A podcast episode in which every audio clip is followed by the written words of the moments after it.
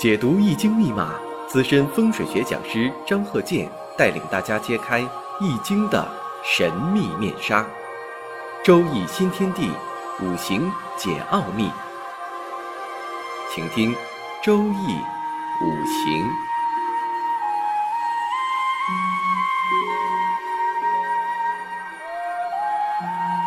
上山微电台荣誉出品。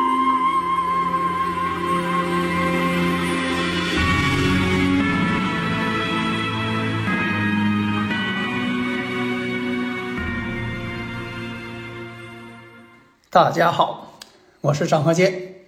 首先呢，我们讲一下二零二四年，因为上一堂呢讲到了这个属相子鼠，子鼠丑牛啊，寅虎卯兔嘛。那这一堂呢，第二堂了，讲这个丑牛。下面呢，我们看这个八字啊，乙丑、甲申、丙戌、丁酉。因为什么呢？我这一堂啊，你看前几年呢讲的呢是单纯属相。现在呢，我是真正回归到生日时辰，为什么呢？你光讲属相不行，你属相哪一年未必说的属牛的人呢，到了明年这个龙年呢都一样，那肯定不对呀，因为它是生日时辰决定的，否则的话都看属相，那要生日时辰干什么？所以我们看一下，这个是乙丑、甲申、丙戌、丁酉，当然了，还有其他的一些组合。那么你单纯拿出一个丑牛，那丑牛呢？这个属于丑土，那么呢，明年这个甲辰呢属于龙年，它们之间都是土，土与土之间属于一个竞争关系。假如你单纯属相来说，它是一种晋升，它也不犯太岁，但是它它们之间呢是一种竞争关系，就说你在事业上可能会遇到一些竞争的这种情况，但是呢，你要是。把这个生日五行都加上，哎，这就看的呢更明了。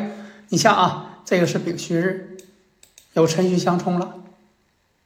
那我看一下呢，这个日主丙火，因为什么呢？生日五行这八字啊，它专门是看日主的，它不看年命，也不看属相，不看你年。那这个呢，丙啊，你看这个丙戌，那明年来讲呢，看一下啊，明年呢，这一看呢，五行上。出现了一个辰戌相冲，那么呢，上边呢有一个甲木啊，明年甲辰年嘛，这甲木呢是代表印，那这个丙火呢太弱，现在印又来了，哎，对他来说呢，那就是喜用到位，啊，那生他了吗？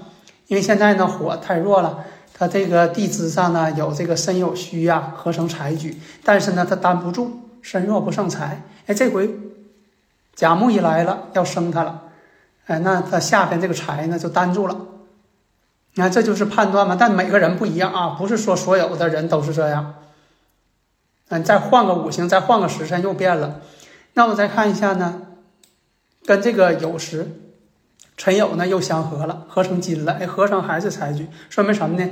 事业上有个合作，合作呢还能多挣些钱，能够有财气、财运。你看，这就是判断出来这些结论。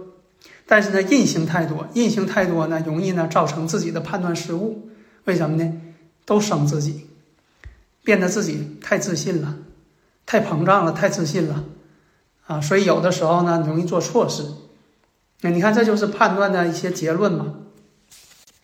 呃，运上来讲呢，正走在哎这步，看一下啊，这是这个庚辰。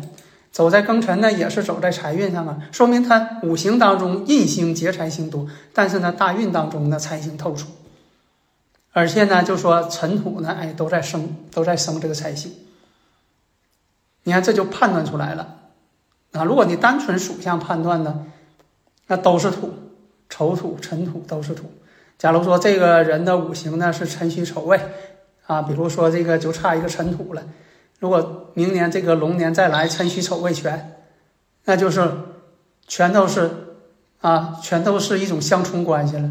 辰戌丑未全都冲，那那事情又是另一个样子了啊。所以呢，在这个二零二四年呢，正好呢进入这个地运是九运了。九运一来之后，这呢，呃，前几堂啊。几年前吧，十多年以前了，我也讲过。我说到了九运之后啊，这个九运这个建的房子，它没有望山望向，啊，所以并不是说呢，你说我马上到九运了，我九运再买房子，哎，你再买九运的，九运未必都是好房子，啊，所以呢，在这个判断的时候，你说我这个选房第一步是选是要这个选房九运呢，你再怎么选也没有望山望向，哎，它跟现实挺符合的。就像上一堂呢，我讲的，我二三十年前就讲过这个九运。我说到了个二零二四年，二零二三年了就截止了，这个艮宫八运代表楼房地产的意思，它就哎告一段落了。下一步呢是九运呢是火的运，你看我经常讲说能源呐、电力呀，啊，不管是智能 AI 呀，你是这个量子世界呀，谁掌握了这个，那就掌握了那未来发展的方向。但是未来发展方向啊，也必须得有一些。明白人去指导，不是说你搭上了这班车，你就说哎呀，可下到九运了，我这个怎么怎么样了啊？新的开端呢？那未必。任何一个时期也有机会，但是呢也有风险。必须得有一个掌舵者，必须得有一个汽车司机。那么讲一个小故事啊，在这个南亚有个国家，哪个国家咱就不说了啊。那个乘坐公交车的时候都买挂票，太挤了，啊人多呀，天还热呀，结果车厢里挤满了人。这车呢奔向一个好的，据说是好的一个地点，大家都在高高兴兴。结果有个人呐，长得又胖，猛劲往车上挤，啊一边挤还非得往前边挤，结果呢乘车的人呢怀着正义感。把这个不懂事的这个人呐，一下就给扔到车外边去了。结果这车呢，顺着山坡的下坡啊，就启动了，越开越快。就看后边这个被扔下车的人呐，拼命在追这辆车。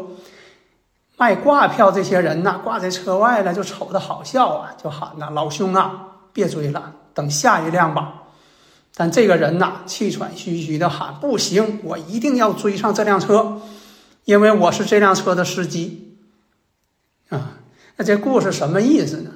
就说呀，大家是都搭上了九运这辆车了，但是呢，没有一个好的指导方向，没有对运势的一个指导，犹如这辆汽车走在下坡的公路上，没有司机。